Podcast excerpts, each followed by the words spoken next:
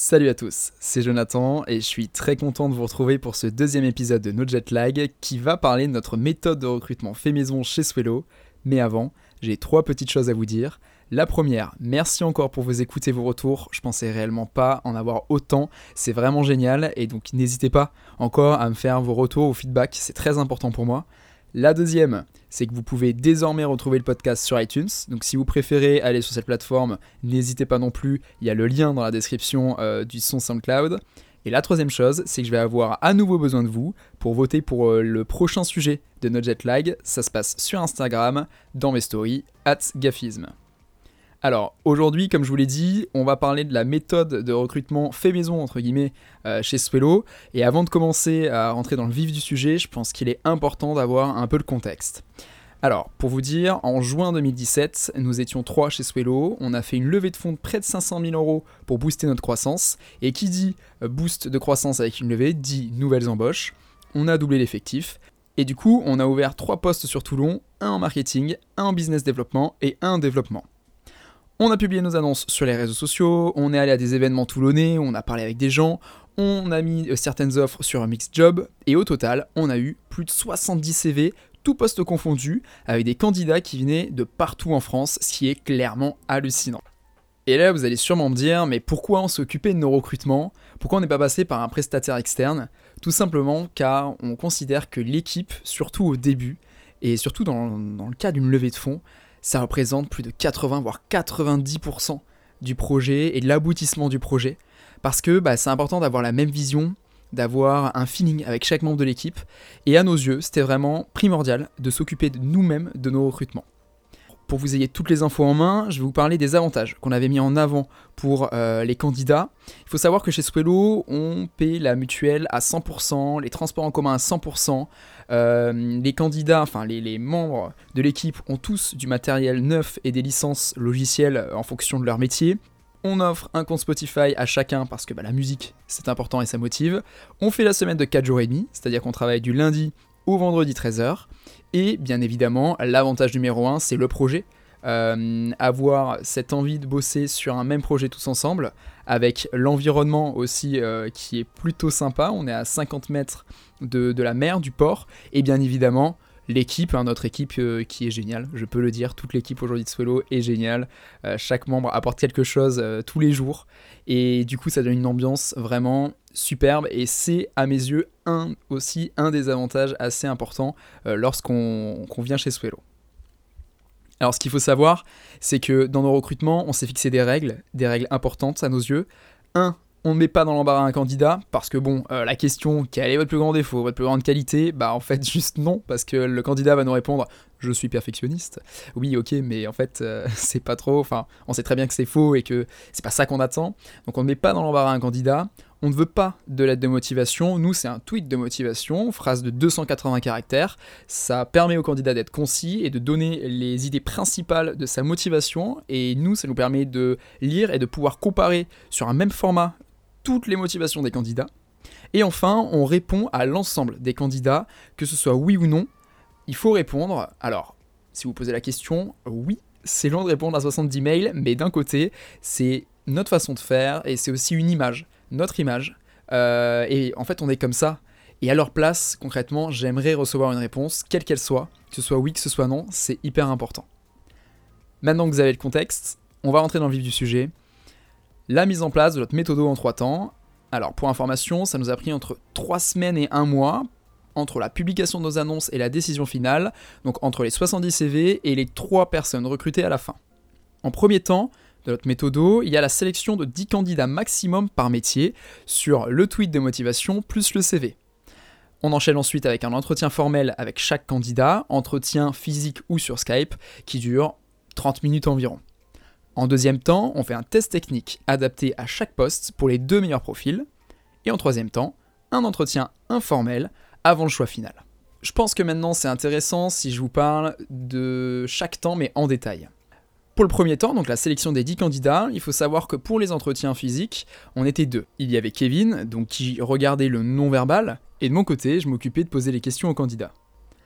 Tout d'abord, quand la personne arrive, on la présentait à toute l'équipe.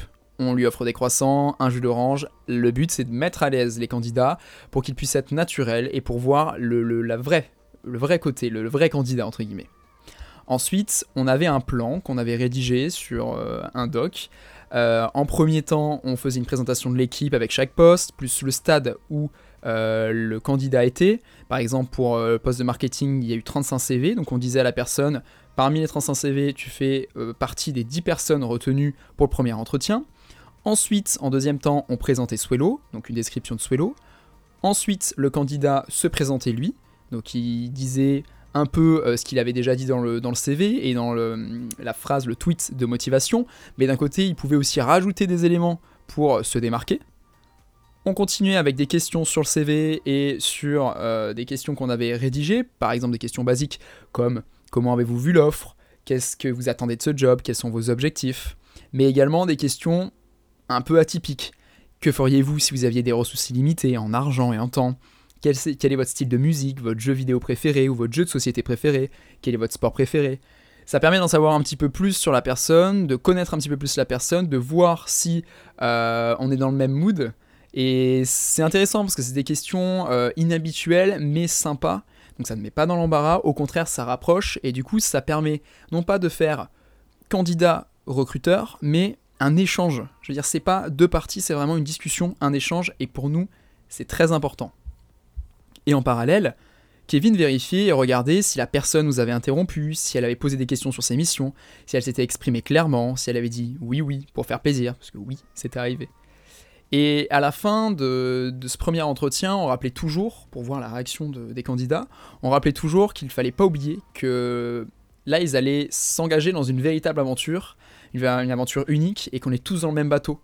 Euh, et que c'était important parce que nous, on cherche des personnes ambitieuses, des personnes qui euh, veulent s'engager dans un projet, mais pour les bons et les moins bons moments. Et ça, c'est très important de le rappeler et pour voir aussi euh, leur réaction. Une fois que ce, ce, premier entretien était fini, on passe à la sélection des deux meilleurs profils pour chaque métier. Et on passe à l'étape 2, euh, donc l'étape du test technique, et donc chaque métier avait son test technique. Le développeur avait des exercices techniques plus une discussion avec mon associé et CTO Thibaut. Donc euh, ça pouvait durer jusqu'à plusieurs heures. Hein. Je sais que Gauthier, donc la personne qu'on a recrutée en tant que développeur, ils ont parlé plusieurs heures au, téléphone et sur Skype de, développement. Pour le marketing, donc les deux euh, meilleurs profils avaient la rédaction d'un message sur les réseaux sociaux, d'un mini-article et d'une newsletter sur un sujet commun, c'était une de nos fonctionnalités, le calendrier éditorial. Et le commercial devait appeler une personne, un lead, pour le pousser à s'inscrire sur Swello. Ce qu'il ne savait pas, il devait s'en douter quand même entre nous, mais ce qu'il savait pas normalement, c'est que cette personne qui l'appelait était un de mes amis et qui m'a fait euh, un feedback sur les deux candidats commerciaux pour me dire celui-ci a réussi à me convaincre, celui-ci un peu moins, voilà les avantages positifs ici, négatifs ici. Et c'était hyper important et intéressant parce que ça appuyait ou non ce qu'on pensait nous après le premier entretien. Une fois que ces tests techniques étaient finis, on passe à la troisième étape, et la troisième étape, c'est l'entretien informel avant le choix final. On demandait aux personnes de revenir au bureau ou de venir pour la première fois au bureau, parce qu'on avait certains candidats où on avait fait les entretiens sur Skype. On les invitait soit sur le port à boire un coup, soit euh, au bureau autour d'un café, et on parlait, c'est vraiment un peu plus informel, on parlait de eux, leurs ambitions, on a fait aussi euh, le feedback de euh, leurs tests techniques, et on leur demandait s'ils avaient des questions, s'ils étaient toujours motivés à nous rejoindre. Et enfin, le lendemain, on se donnait 24 heures. Le lendemain, on faisait un choix final sur la personne qui allait nous rejoindre et on annonçait par téléphone si oui ou non euh, le candidat était retenu. Ce qu'il faut savoir, et ce qui est intéressant, c'est que on répondait à tout le monde, mais surtout au téléphone pour les derniers candidats, car ils ont suivi tout le processus. Encore une fois, ça duré entre 3 semaines et un mois. Et c'est important d'avoir les gens au téléphone pour leur dire pourquoi on les prend et pour leur dire pourquoi on ne les prend pas, pour qu'ils avancent. Et d'ailleurs aujourd'hui, il y a certains candidats qui étaient arrivés euh, à, ce point-là, qui euh, ont repostulé à notre dernier poste, euh, ce qui prouve à mes yeux que on a fait les choses correctement la première fois, sinon ils ne seraient pas revenus. voilà, c'est très important de répondre et d'expliquer aussi pourquoi certaines personnes sont prises et d'autres non. Et maintenant, vous allez me demander, mais une fois le recrutement terminé, une fois qu'ils sont embauchés, qu'est-ce qui se passe? Ce qu'il faut savoir, c'est que pour nous, euh, chaque nouveau membre de l'équipe doit avoir une meilleure expérience que celui d'avant. Ça veut dire avoir un ordinateur sur son bureau le premier jour où il arrive, donc son matériel de travail, des stickers Swello, un t-shirt Swello, un carnet, un stylo, euh, un petit déj de bienvenue. Et à chaque fois, en fait, ce qui se passe, c'est que pour tout nouvel arrivant, on lui demande deux types de retours. Le premier sur le recrutement et sur euh, tout le processus de recrutement, les entretiens, etc. Et le second sur sa première semaine, comment il s'est senti. Et en plus, ce que je ne vous ai pas encore dit, c'est que chez nous, on double directement la période d'essai, c'est-à-dire qu'on dit au candidat, votre période d'essai va être doublée, donc au lieu de deux mois, ce sera quatre mois. Et pendant toute cette période d'essai, on fait un entretien individuel chaque mois pour savoir comment se sent la personne dans l'équipe. Surtout qu'on est un peu en open space, donc c'est important euh, de prendre soin de, son équipe et de demander à chaque fois comment tu as ressenti ce premier mois, est-ce que tu as des retours à nous faire, des choses où tu aurais voulu que ça se passe autrement, etc., etc. Ensuite, une fois que la personne est embauchée, ça passe à tous les trois mois. Donc aujourd'hui, chaque membre de l'équipe a une sorte d'entretien individuel, une sorte de point individuel tous les trois mois. Maintenant, là où je voudrais euh, appuyer, c'est juste dire, juste parler de l'équipe en fait. Une équipe, c'est très important encore une fois. Les recrutements, c'est donc important parce qu'il faut qu'une personne de l'extérieur rejoigne cette équipe. On n'est pas une famille, on est une équipe de, sport en fait, une équipe de sport pro. C'est-à-dire qu'on est soudés, on est fort, on avance ensemble. Mais après, il y a aussi des, limites, entre guillemets. Après, il s'avère qu'avec le temps, effectivement, on devient amis, bien évidemment. Mais je veux dire par là, il faut, quand un nouvel arrivant arrive, l'intégrer comme un nouveau membre de la team, un nouveau membre de, l'équipe de sport pro, entre guillemets, euh, pour qu'on avance tous ensemble. Et c'est ce qu'on essaie de faire avec euh, des petites activités dès qu'il y a quelqu'un qui arrive, et pareil avec le petit déj, avec euh, des petites attentions. Et c'est très important. Et moi aujourd'hui, je suis persuadé que Swello en est là euh, où on en est grâce à chaque membre de l'équipe qui tous les jours donne, se donne à fond et fait en sorte que le projet avance de plus en plus. Et d'ailleurs, j'en profite pendant ce podcast pour les remercier, que ce soit mon associé Thibaut, Kevin, Gauthier, Antoine, Yvonique et les prochaines personnes qui vont nous rejoindre. Un grand merci en fait d'être à fond dans ce projet et de continuer à travailler tous les jours pour euh, arriver à notre vision, à nos objectifs qu'on se fixe c'est très important et hum, il faut le reconnaître, il faut dire que son équipe c'est la meilleure, parce que oui, notre équipe c'est la meilleure, et c'est ça, c'est très important. Voilà le moment où, je vais conclure. J'ai pas mal parlé, il est vrai, j'ai été un peu bavard, mais si vous êtes encore là, je me dis que c'est peut-être parce que c'était un petit peu intéressant, dites-le moi, ce qui, vous intéresse ou pas. Ce que je veux dire aux recruteurs, c'est trouver des personnes ambitieuses et engagées, même si elles s'envolent vers de nouveaux horizons ensuite. Faut trouver, en fait, nous, on cherche des personnes ambitieuses. Et n'oubliez pas, qu'en tant que manager, ben, les talents sont plus faciles à gérer que les égaux. Parce que les égaux, c'est compliqué quand même à gérer dans une équipe. Alors que les talents, ben, c'est lumineux, entre guillemets. Et c'est vraiment cool. Et pour, moi, hein, chaque membre de l'équipe est un talent, entre guillemets. Et candidat, postulez dans des entreprises qui vous ressemblent euh, et dans lesquelles vous allez apprendre. Ayez de l'ambition, sortez du cadre en proposant vos idées. C'est ce qu'on attend en fait. Et venez tous les matins avec le sourire euh, pour bosser parce que bah, c'est hyper cool de bosser dans un métier, le métier qu'on adore. Voilà, ce deuxième épisode touche maintenant à sa fin.